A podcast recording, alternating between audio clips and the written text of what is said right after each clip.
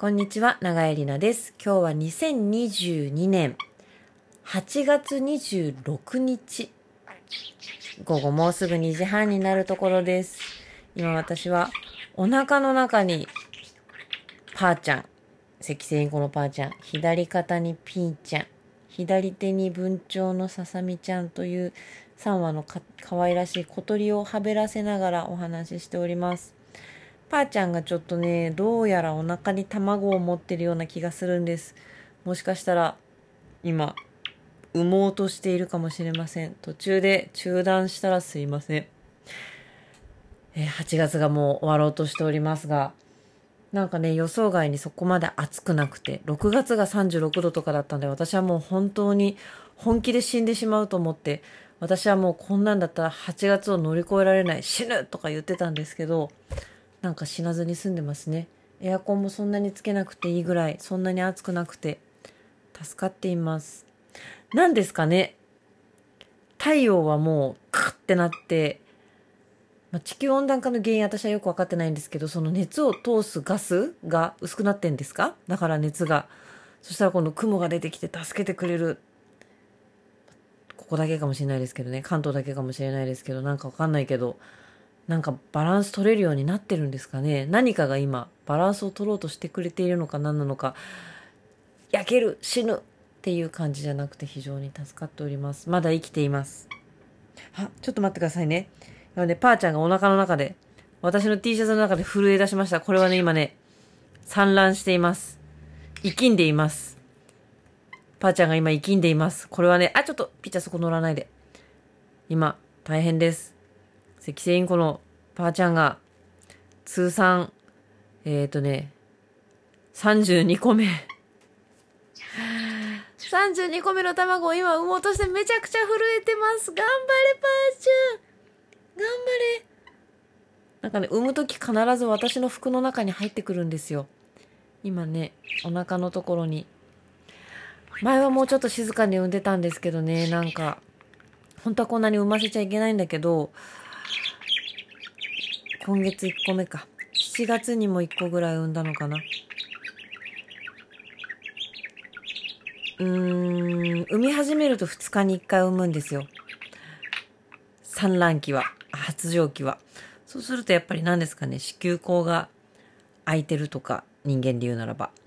こう産道がね、卵を取りやすいんだと思うんですけど、約2ヶ月ぶり、1ヶ月半ぶりぐらいかな、の産卵になりますので、産みにくいんでしょうね。これ以上ないほどにね、今ね、震えています。私はね、子供を産んだことないのでね、この辛さがわからないんですけど、人間の出産とね、鳥の出産はもちろん違いますし、人間はね、赤ちゃんそのままで生まれてくるけど、鳥は卵なので、全然ね、あピーちゃんも心配して今、見守っています。めちゃくちゃ震えてる。ブルブルブルブルブルって。あー、かわいそう。私が悪いんです。発情しやすいね、状況を、快適な状況をね、作ってしまったがゆえに、卵が産めると判断してね、ばあちゃんが。いやー、頑張れ、めちゃくちゃ震えてる、かわいそうに。頑張れ、ばあちゃん。頑張れ。ちょっとこれを皆さんに聞かせる意味がちょっとわからないので、一旦中断して、ばあちゃんの出産が終わってからまた再開したいと思います。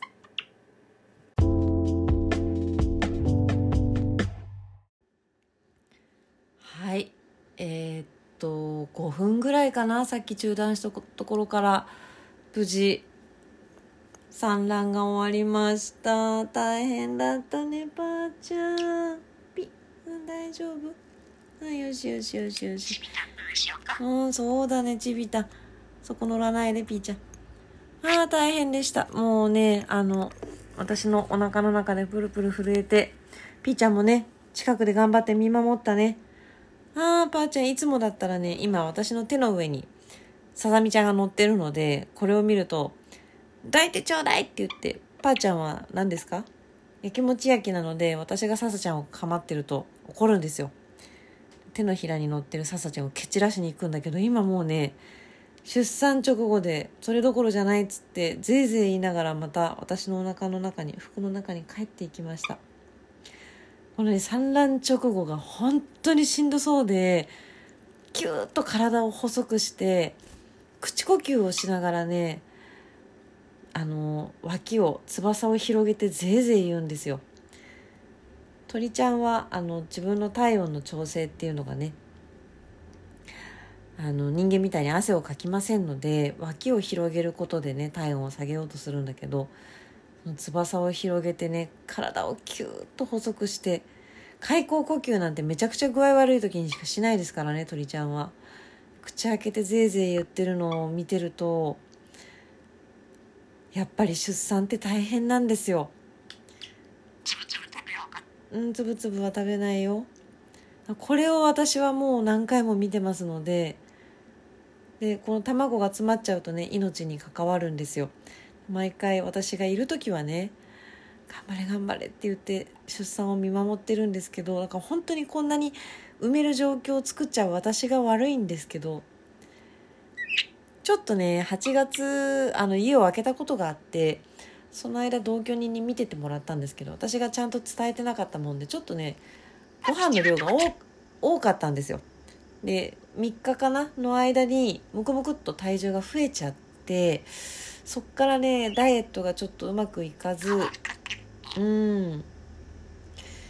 そのままね痩せられないままここまで来て卵産んじゃったんですけどピーちゃんね。ピーちゃん今日よくしゃべるね。ああもうあんあんなに大変な思いをして卵1個産んでるのを見たら私はもう卵鶏卵食べられなくなっちゃったんですよ。なんか例えばなんですかね自然に平飼いされてるねあの自然に生きてて人間が何のコントロールもせず普通にご飯食べて流れの中で産んだ卵をねいただくっていうぐらいだったらいいんですけどだから飼育環境で産卵の量ってコントロールできるので産む方にも産まさせない方にもね産まさせないのが結構難しいからやっぱり産卵自体はね割とするんだと思うんですよ。鳥はねポンポン産むんだと思うんです。やっぱり自然だとそんなに育たないから数産まないとっていうことはねあるんだと思うんですけどこんなに辛い思いをして一個ね産むわけですよ。もう昨日からずっと落ち着かなくてぱーちゃんもうギャーギャー言って暴れたり気が立ってたり甘えてきたりものすごい不安定だったんです。それはやっぱり産卵を控えてたからでついさっきまでね楽しくトウモロコシみんなで食べてたので人間の出産に比べたら一瞬ですよ本当に全然違うんだけどでもやっぱりねこれを見てると卵を産ませるっていう行為の残虐さ？あちょっと待ってくださいね今私は興奮していてこのねあれですねマイクをつなげるの忘れてましたね。ちょっとマイクをつなぎ直しますね。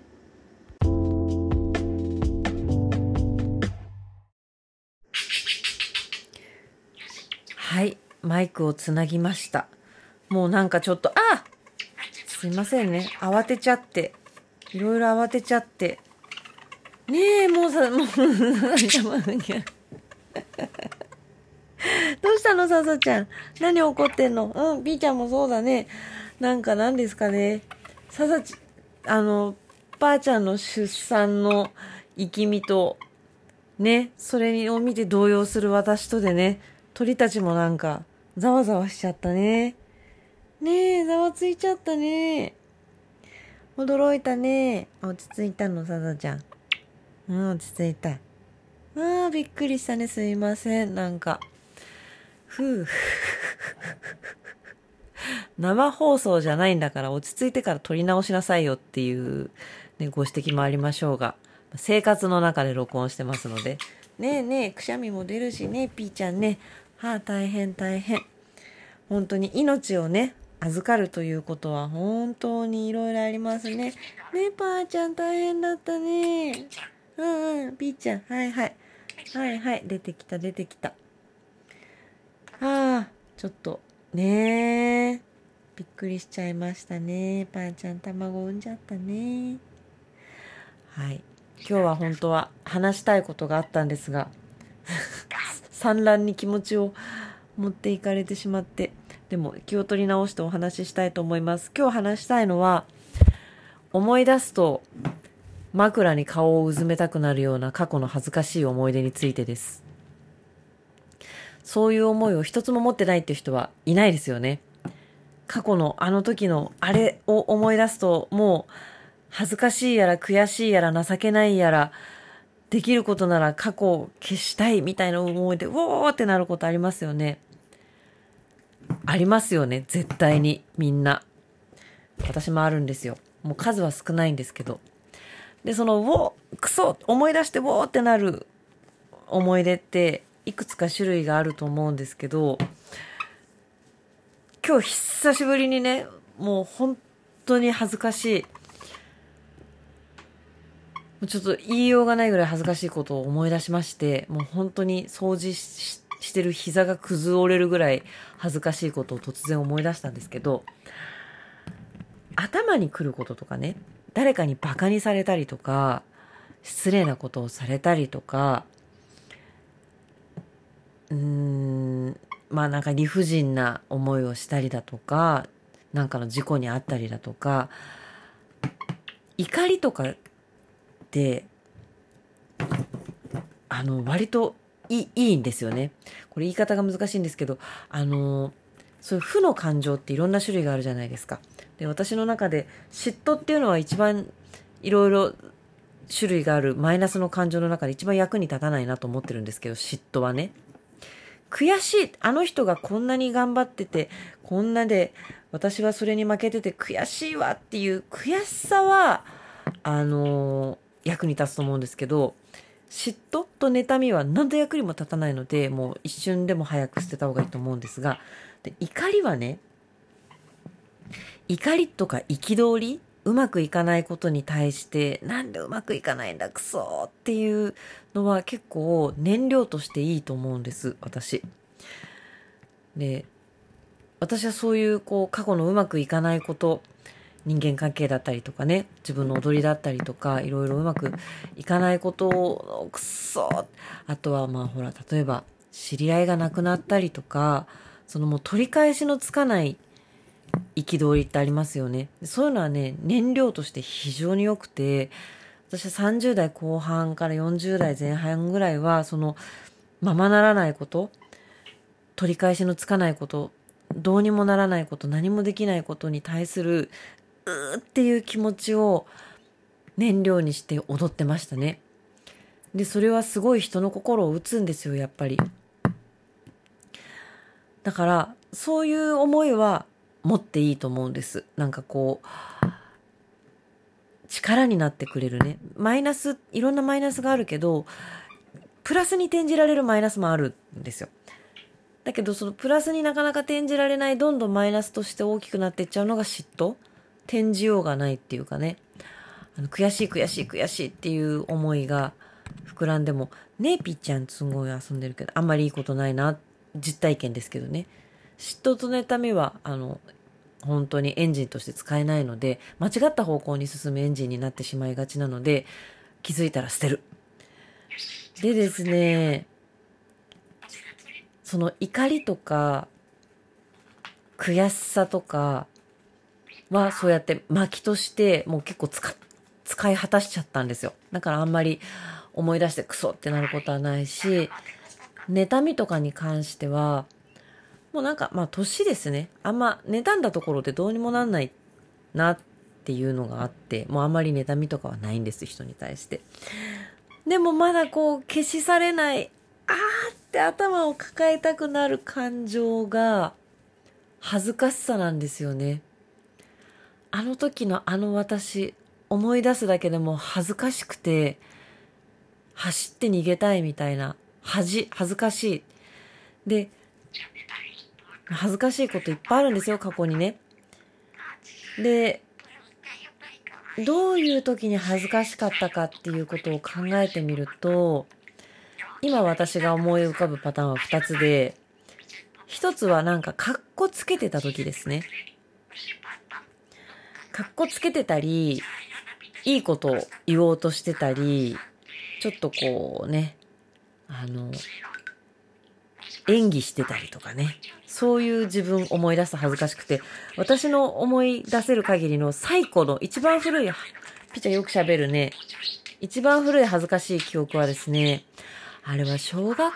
校2年生か3年生ぐらいですかね。なんか、あの、校庭で遊んでて、そば島くんっていう子にね、なんか、砂を投げられて、目に砂が入ったんですよ。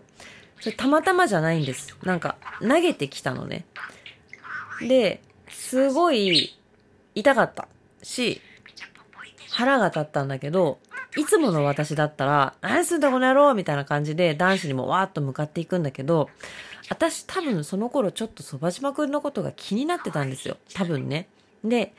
腹も立ってるし、やめて欲しかったんだけど、同時にちょっと可愛いと思われたいみたいのがあって、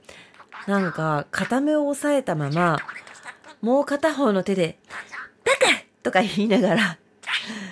すごい優しい平手打ちをそば島くんのほっぺたにペチャンってやったのを覚えてるんです。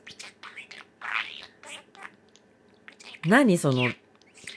安いドラマ。バカって言いながらほっぺをピタンみたいな。で、うーとか言いながら保健室に行って、大して痛くもないのに、そば島くんに砂を入れられてとか言ってそれが演技だっていうことをはっきり覚えてる。すごい喋るね、ピーちゃん。うん。うん、うんどうしたの、ピーちゃん。まあでも、そういう類の、あの、なんか、うん。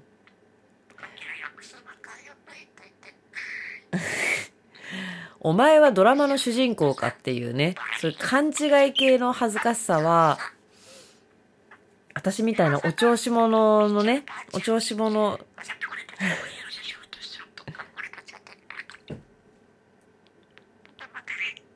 ん？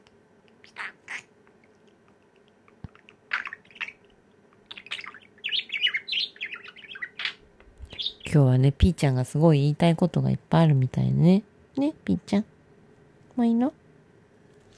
そう、私みたいなお調子者タイプの人はね、そういうの子供の頃に結構あったと思うんですよ。なんか、漫画とかドラマの主人公の真似をしてみたりとかね。まあでもそれは割と、まあね、あのー、子供だし、なんかこう、成長の過程でね、そういうこともあるのかなと思うんですけど、大人になってからの20代、30代の恥ずかしい思い出っていうのをこう思い返してみるとですね、今思うとあの時の私はなんて恥ずかしかったんだっていう行為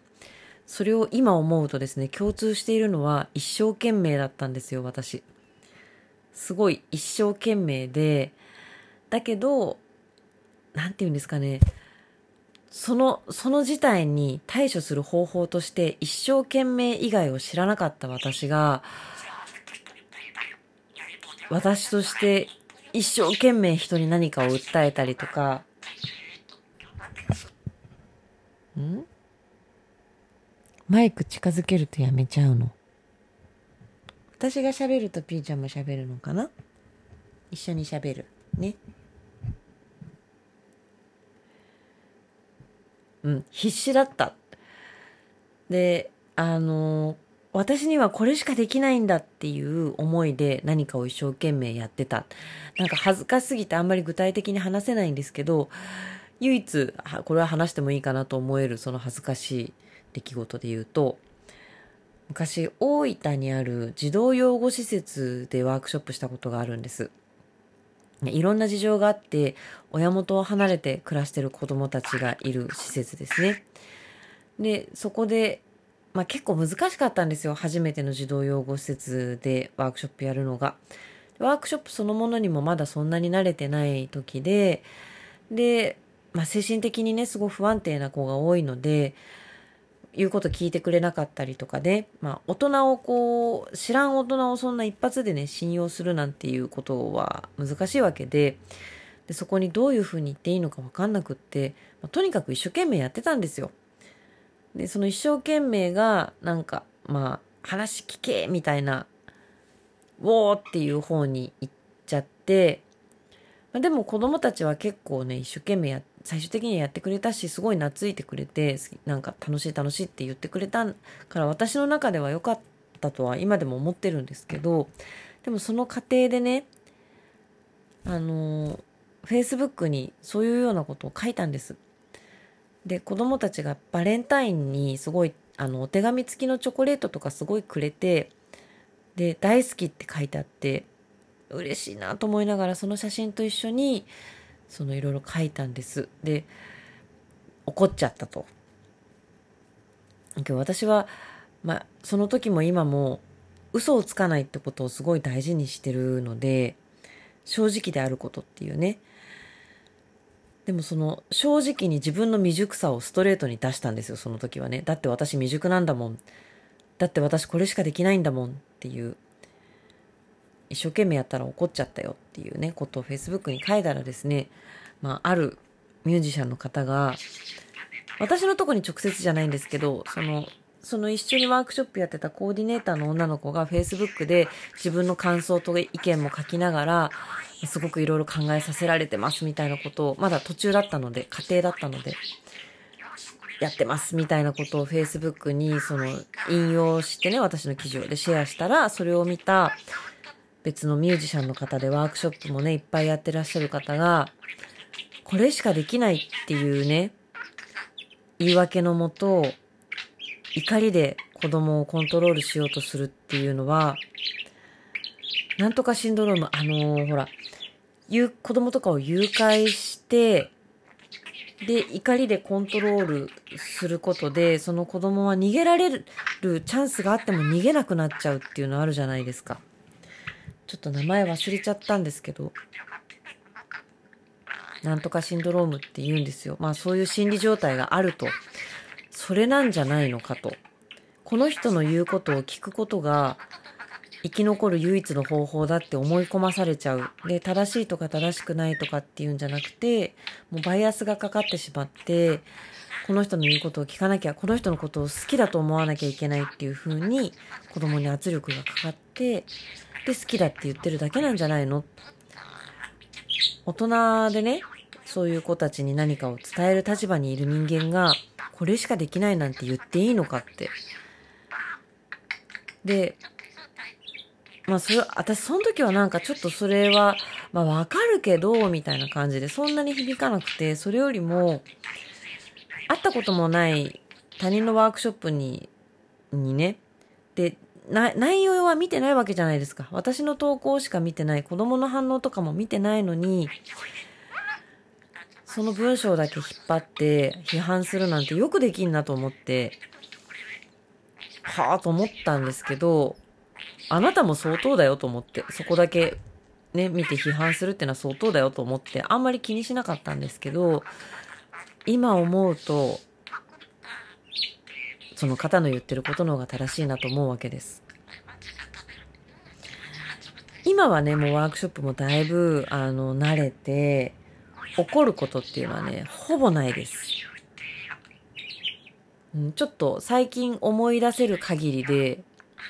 この2年とか、で、ちょっとイラッとしたこととかはありますよ。同行してふざける子とかね、がいたりして、イラッとしたことはあるけど、怒ったことは多分もうこの2年以上ないですよ。それは何でかっていうと、私が単に怒らなくなったからっていうよりも、なぜ怒るのかっていうメカニズムが分かったからなんですね。うん、本当によく喋るね、今日。話しかけると止まっちゃうね。じゃあ一緒に喋ろうか、ピーちゃん。せーの。あ怒る時っていうのは叱ると怒るって違うじゃないですか。で誰かに向かってわーって怒るっていうことはうーん自分が傷つけられたことに対する反応であることがほとんどなんですよね。だから子供のワークショップで私が怒るってことは話を聞いてくれないから怒るわけで今はねもう子供に話を聞いてもらえないことってほとんどないんですよ。あ怒る理由がない子供が話を聞かない子供は話を聞かないものだと皆さん思うじゃないですか。わーって体育館とかにね、あの、子供たちが放たれたら、聞いてって言わなきゃ話聞いてくれないと思うでしょ？そんなことないんですよ。あの、子供はね、ちっちゃくても1年生とか、幼稚園生とかでも、保育園生とかでも、ちゃんと話聞いてくれます。それも、はい、じゃあ聞いてください。3、2、1みたいなことじゃなくて、話を聞きたくなる環境とか状況を作るんですよ。ねえ、ピーちゃん、ぴーちゃん今日おしゃべりしたくてしょうがないね。うん。それはあの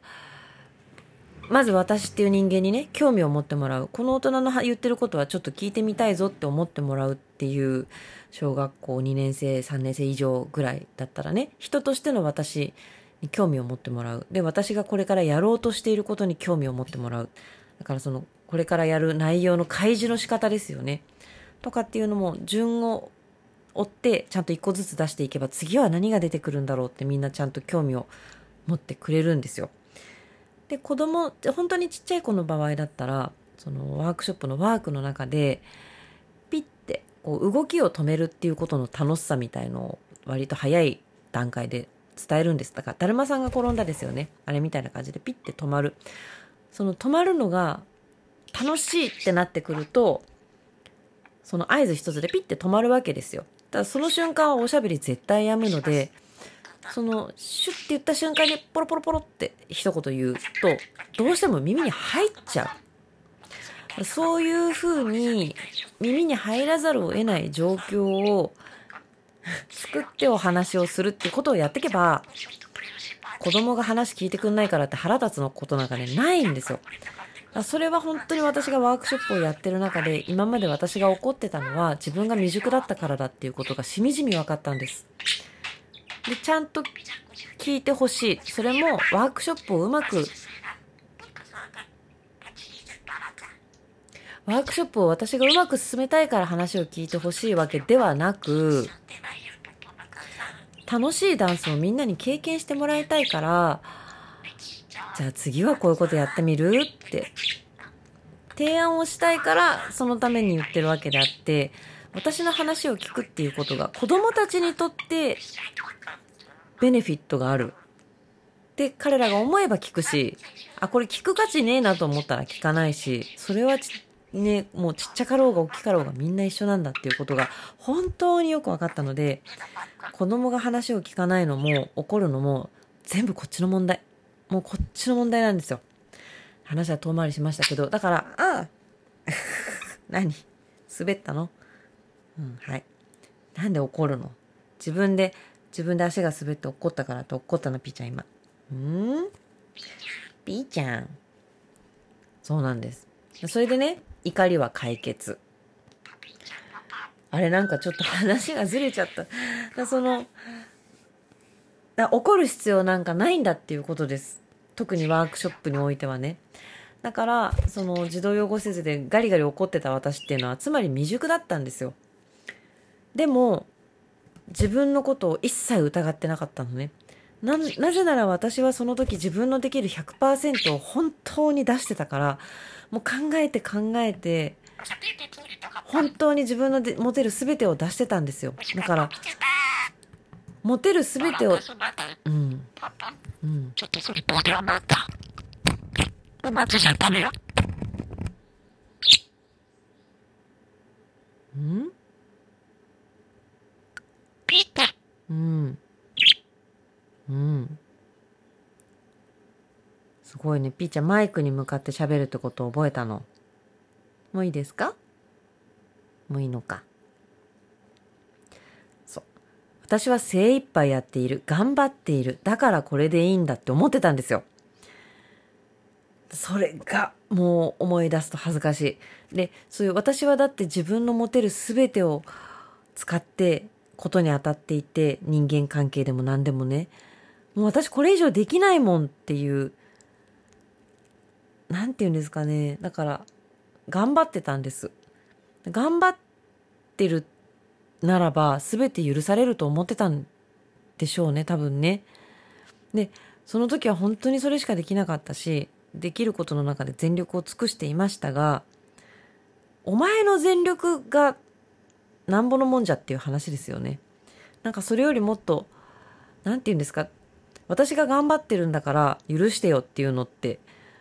私軸の話じゃないですか。世の中はね、別に私を軸には回っていないので、私が何、何パーセント頑張ってようが、それが20だろうが100だろうが知ったこっちゃないですよね。結局、何が出てくるか、その成果物が問題なわけで、なんか、頑張ってる、全身で何かを伝えようとしている、全力で何かをしようとしているっていうことが、人を動かすんだってどっかで思っちゃったところがあったので、全力なら OK っていう、なんかそ全力なら OK、全力であることが免罪符みたいに感じてもいたし、全力出さない人がすっごい嫌だったんですよね。人生舐めてんの？みたいに。だからそれは子供に対しても全力で踊らないってっどういうことだっつって、遊びじゃねえんだとか言って切れてたんですよ、ワークショップの時に。いや、遊びでいいだろ、みたいなね。その時の自分を思い出すと、本当に恥ずかしいですよ。30、いや、もうあれ40過ぎてたか。ワークショップ始めたの40過ぎてたから、42とかでそんなことやってたんですよね。ほんと恥ずかしいんだけど、あの、この全力出しちゃう系の恥ずかしさって、問題はその時気がつけないことなんですよね。だって一生懸命だから。一生懸命の罪っていうんですか？一生懸命やってる人には他人もね、注意しにくいじゃないですか。一生懸命だから。パンパンだからね、あの、他のものを、アドバイスとか受け入れる余裕もないしね。で、なんかその全力、もう爪の先まで全てのエネルギーを使って全力を注ぎます。私の命を捧げますみたいなことが、ダンスでは有効だったんですよ。ソロで踊ったりとかする分にはね。でもそれをこう人との関係性の中でそれをやっちゃいけなかったんだけど分からなかったんですよ。まあでもそういうね恥ずかしいこと思い返すともう土に本当にそれこそ生まれたくなるような恥ずかしいことっていうのはその時には絶対に気がつけない。後々思ったらああ恥ずかしいっていうことなのでね。あもうしょうがないんだけどもうね当時いろいろ迷惑かけた人にですね、謝りたい。っていう気持ちはずっと持ってます。あの人にもその人にも。謝りたいし、なんか、あの時ひどかったよねっ、つって笑いたい。人はたくさんいるんですが、もういろいろ関係性の中で会えない人とかね、あの、とても恥ずかしくて顔が出せない人とかね、いろいろいまして、もう、そのね、謝ったり、笑ったりすることでチャラにしたいっていうのが許されてない、許されない、一生抱えていかなきゃいけない恥ずかしい出来事っていうのがいくつかございます。まあ皆さんにもあるだろうと、多かれ少なかれね、超ダサい T シャツ着て歩いてたとかようあの格好してたなみたいな、それは私いっぱいあります。ようあの格好で外を歩いてましたねっていうのはいっぱいあるんだけど、まあまあ、もしかしたら今、キノコみたいな髪型してるのも、これももしかしたら10年後には恥ずかしくって写真全部燃やしてるかもしんない。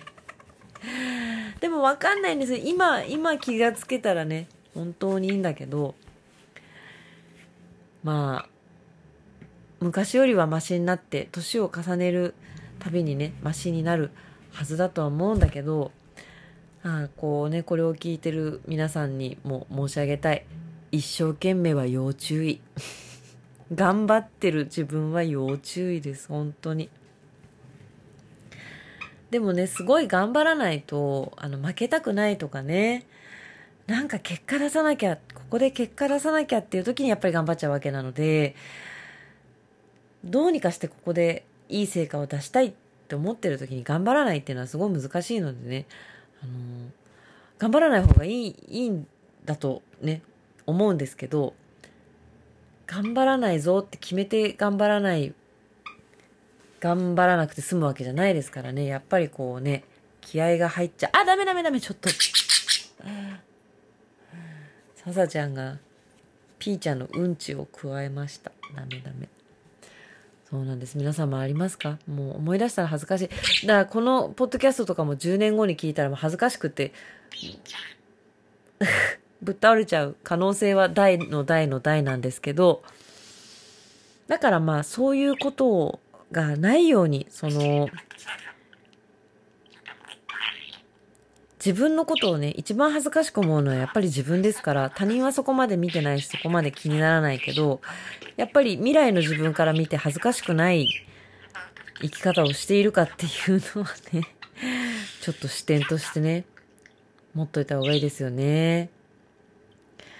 無知であることとか、そういうことは別にね、あのー、仕方がないと思うんですけど、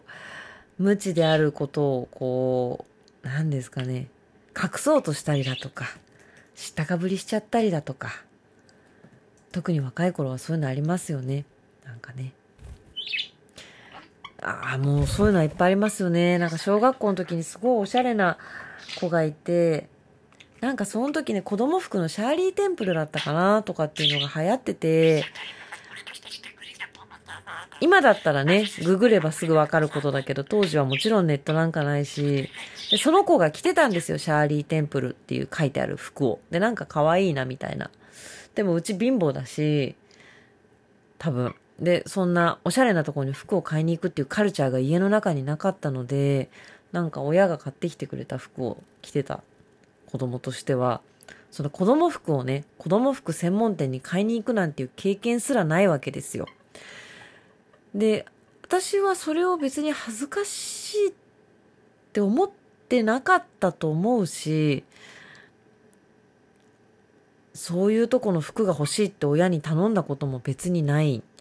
なんとも思ってなかったんです、多分。洋服に対してね。なんだけど、その子が、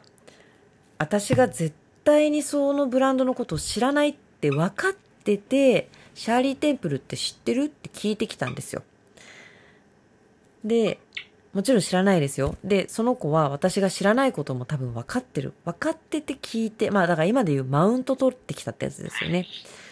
で、それに対して知ってるよって言っちゃったんですよね。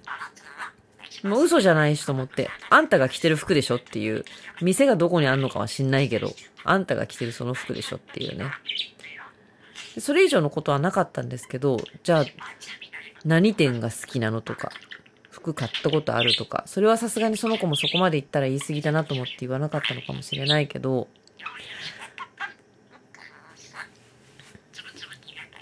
なんかそのやっぱり恥ずかしいっていうのは、自分が知らないことも恥ずかしいっていうのに加えて、そのシャーリーテンプルって知ってるの一言の中に、あなたはそんなおしゃれな服は着ないでしょ。さらにその先に、あなたの親は、あなたのために洋服屋さん連れてってくれたりしないでしょ？高い服買ってくれたりしないでしょ？っていう、なんか、親まで含めて馬鹿にされたような気がして、今思えばですよ。だからそれで、なんかその、それに対して負けを認めたくないっていうかね。でも今思えばですよ。え、知らない？って言って。気にしない、知らない？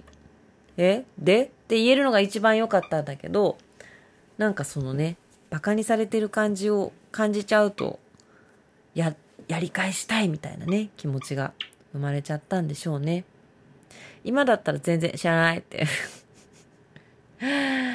なんて言うんですかね、貧乏なのかお金持ちなのかっていうのはもちろんすごい分かれてくるし、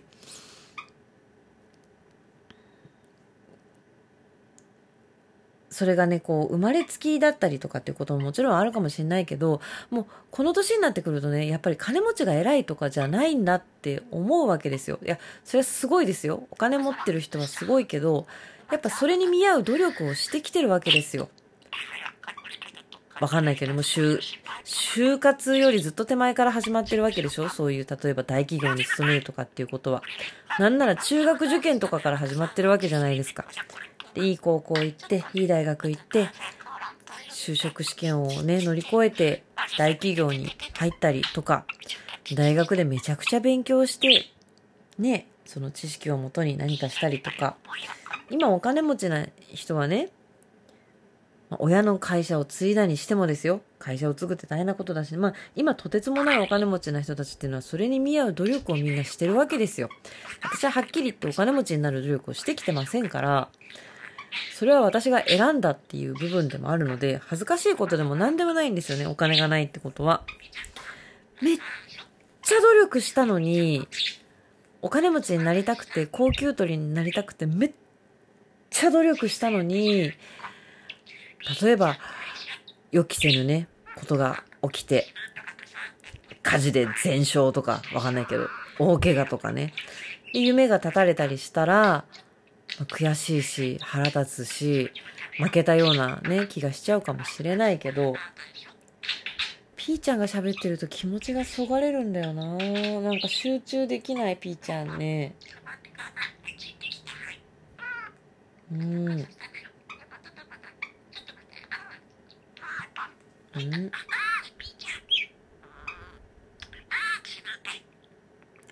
そうやって考えていくと、だから嫉妬の気持ちがなくなっていったのと一緒で、私が今お金持ちでないことは当然の帰結なので いろんな意味で。あのー、うちは両親が割と何でもいいよいいよ、好きにしなさいって言ってくれる家庭で、で、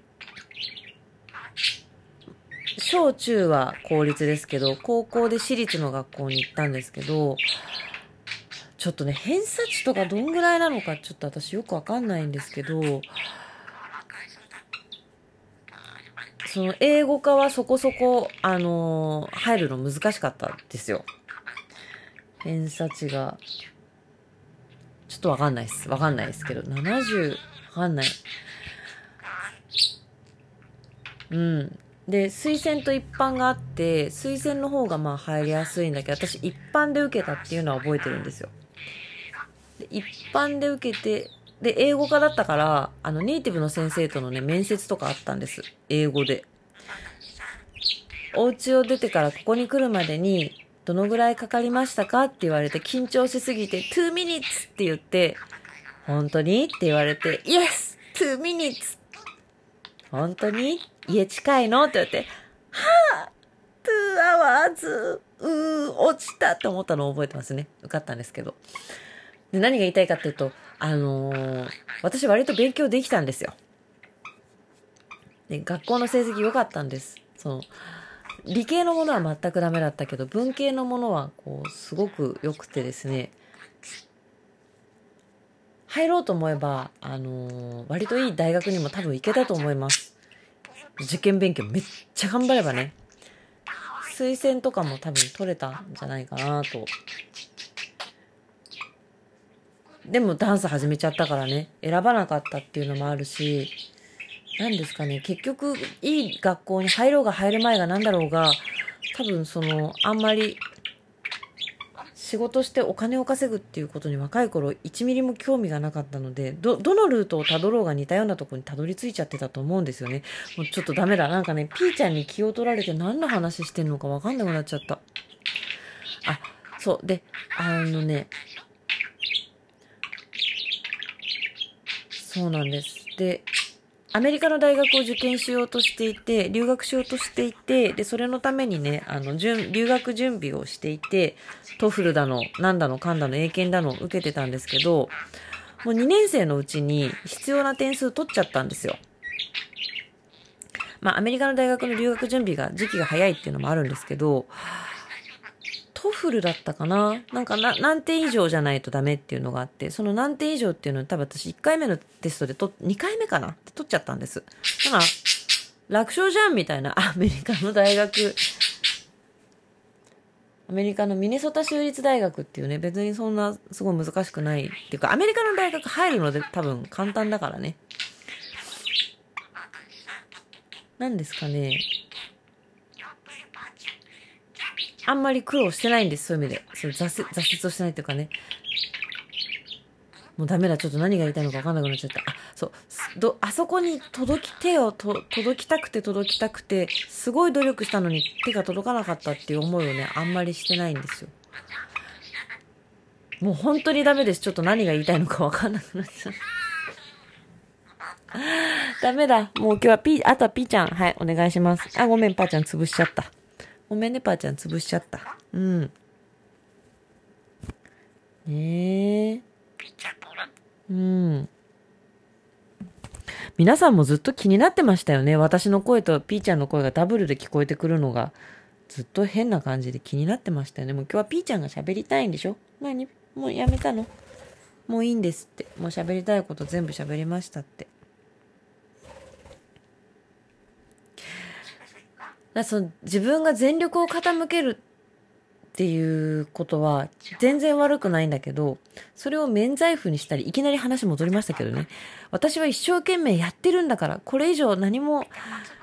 期待しないでとか、しょうがないじゃない。私一生懸命やってもこういう風にしかできないんだからっていう、一生懸命を免罪符にするのは、後ですごい恥ずかしい思いをする可能性が高いから危険だよって、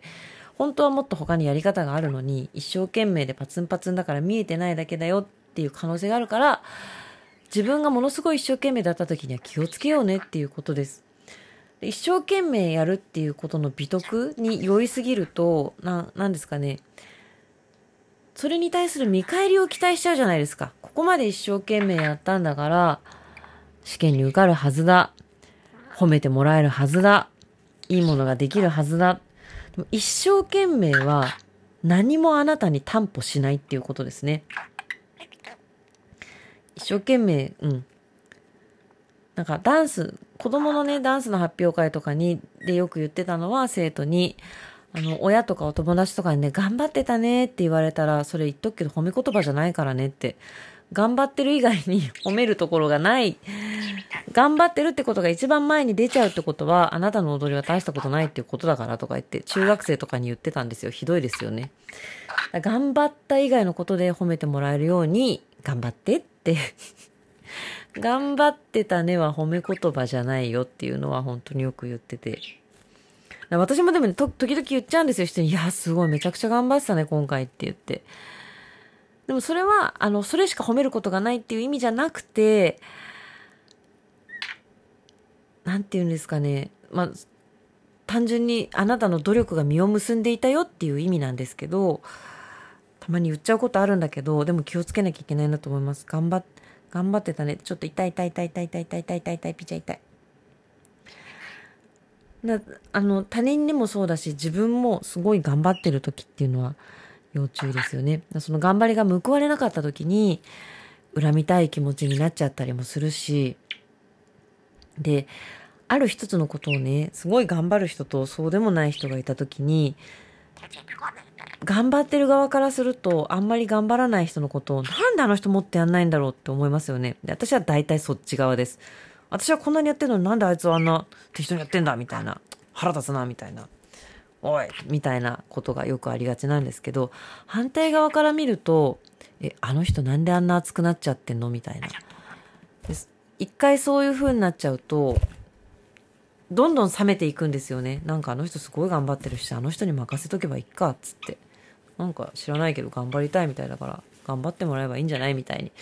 で、そのね、差はどんどん開いていく。で、そうすると頑張ってる側は余計ムカつくみたいなね、悪いスパイラルになりますから。この頑張る、頑張らない問題っていうことを考えたときに、素晴らしいなって思う人が一人いるんですけど、それは私の昔のね、教え子です。ミサちゃんっていう子なんですけど、ミサちゃんはね、頑張らないんですよ。すごい。めちゃくちゃ踊りが好きで、あの、レッスンとか、それはね、頑張ってましたよ。レッスンとかすごい頑張ってきてたんだけど、踊ることに対して頑張らないんですよ。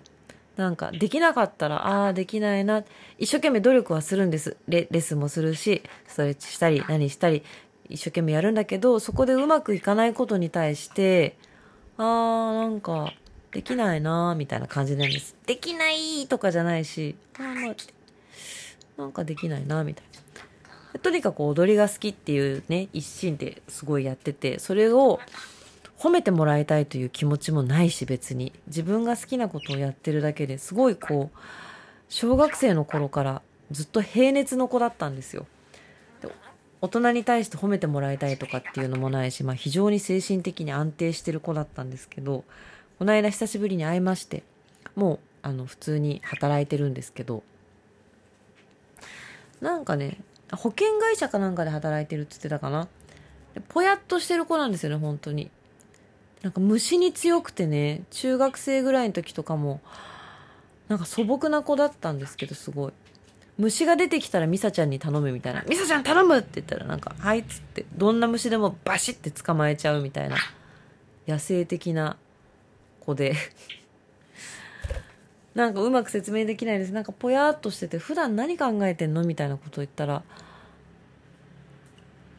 歩いてる時にど今日はどっちの足から階段を登ろうかと考えているみたいなで今日は右足で降りたからでも左足で登るとここの踊り場の時に右足がこっちになるからみたいなことを考えているって言って面白い子だなと思ったんですけど、まあ、その子がすごい綺麗なねお姉さんになってたんですよちゃんと。ね今会社で何してんの？って言ったら SE やってるって言うんですよ。システムエンジニア。でもその金融系の独特そこの業界でしか使わないすごい古い言語しか知らないから他では役に立たないとか言ってたけどそのエンジニアなんかできるような感じの子じゃなくてえなんでそんなシステム部なんかに行ったのって言ったら就職した時に聞かれたんですって。何やりたいって。で何でもいいって言ったんですって。あ別に何でもいいですって言って配属された場にただいるっていうねその何て言うんですか？自己主張のなさ？ってねなかなか真似できることじゃないと思うんですよ。でみんな自分のやりたいことがわからないとか好きなことがわからないとかこの先何をやっていったらとかで悩んでる人すごい多いじゃないですか。その中で何でもいいって言える。いや別に私何でもいいです。で何でもいいあのほらご飯何食べる？とか言ってえ何でもいいよとか言ってで、何でもいいと言いつつ、じゃあ実際そのお店に行ったら、え、ちょっと違うとか言うね、女の人いたりするでしょ？そういうんじゃなくて、本当に何でもいい。来たものを受けます。で、そしてそこで頑張りますっていう、偉いなと思って、なかなかね、できないですよ。なんで私がこれをやんなきゃいけないんだとか、もっと私の得意なことは他にあるんじゃないかとか考えちゃうじゃないですか。だから、なんて言うんですかね。でもそっちの方が人間として伸びると思うんですよ私はこれはやりませんとかこれは無理ですとか言わないで来たものをねやっていくっていういや本当にすごい子だなと思う昔から思ってるんですけどでその子にねなんとなくね「彼氏できた?」みたいに聞いたら「あ昨日はいできました」って言われて「えちょっと待って」っつ って「ちょっと待ってちょっと待って」えっとねなんか 最近パスタ食べた？うん、昨日、みたいな感じで返事されて、あれ？ちょっと待ってね、そんな、彼氏って毎週できる感じのやつだっけ？と思って。え？って言ったら、あ、本当に、あの、昨日彼氏ができました。ちょっと待ちなさい、つって。ちょっと、ちょっとよく、よく聞かせてごらんなさいって言ったら、なんかお兄ちゃんが結婚をして、それを見たら、なんかちょっと羨ましいなと思って、今まで全然興味なかったんだけど、なんか羨ましくなったんでマッチングアプリ登録してみてでなんか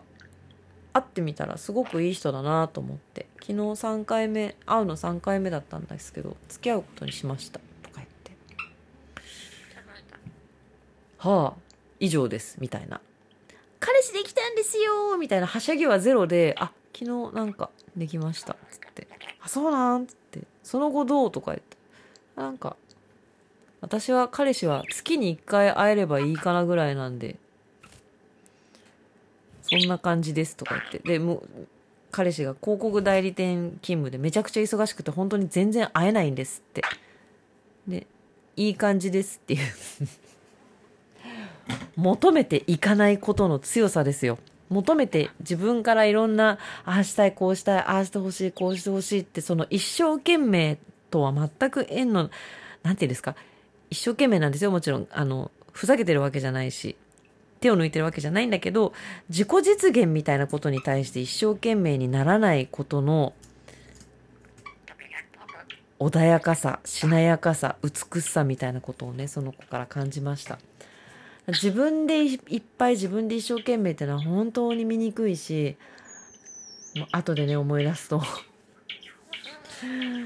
私は大体そんなような20代30代を送ってきたので本当に恥ずかしいです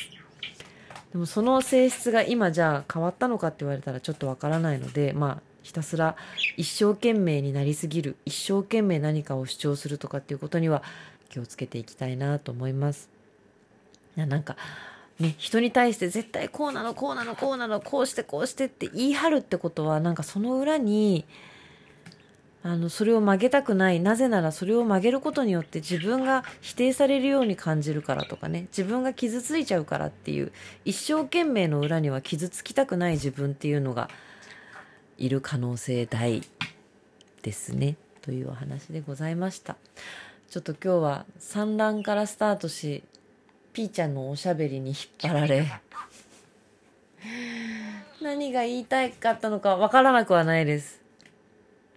過去の恥ずかしい思いから導いた。一生懸命に気をつけろ。というお話でございました。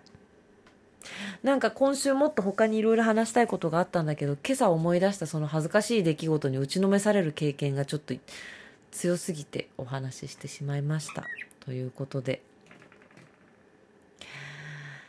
いろいろあります。他にもいろいろありますでやっぱりね今8月ですね。8月入ってから皆さんそうだと思うんですけど静かに今までで一番コロナにやられてる感じがあります。公演中止とかっていうのは去年もいっぱいあったんだけどそれはなんか割と予防としてあのー、まあ一人感染者が出ちゃったからとかこれ以上危ない、なんかリスクを取れないよねっていう感じの公演中止が多かったんですけど、今は結構みんながバタバタ感染しちゃって、もう具体的に人が足りなかったりとか、稽古する予定のね、一緒に稽古する予定の人が感染しちゃって結構できなくなったりとか、割と日常的にコロナにね、翻弄されてますね。なんかまた前とは違う静かな翻弄を日々味わっております。きっと皆様の周りでもそうなんじゃないかと思いますけれども。ねまだまだこの波が続きますけれども。上手に泳ぎ切ってまいりましょう。ということで次はもう9月ですね。はい。8月あと数日どうにか乗り切ってまいりましょう。それではまた。ピーちゃん最後にピーって言わないの？ああ、上手。はい。それではさようなら。はい、ピーちゃんピー。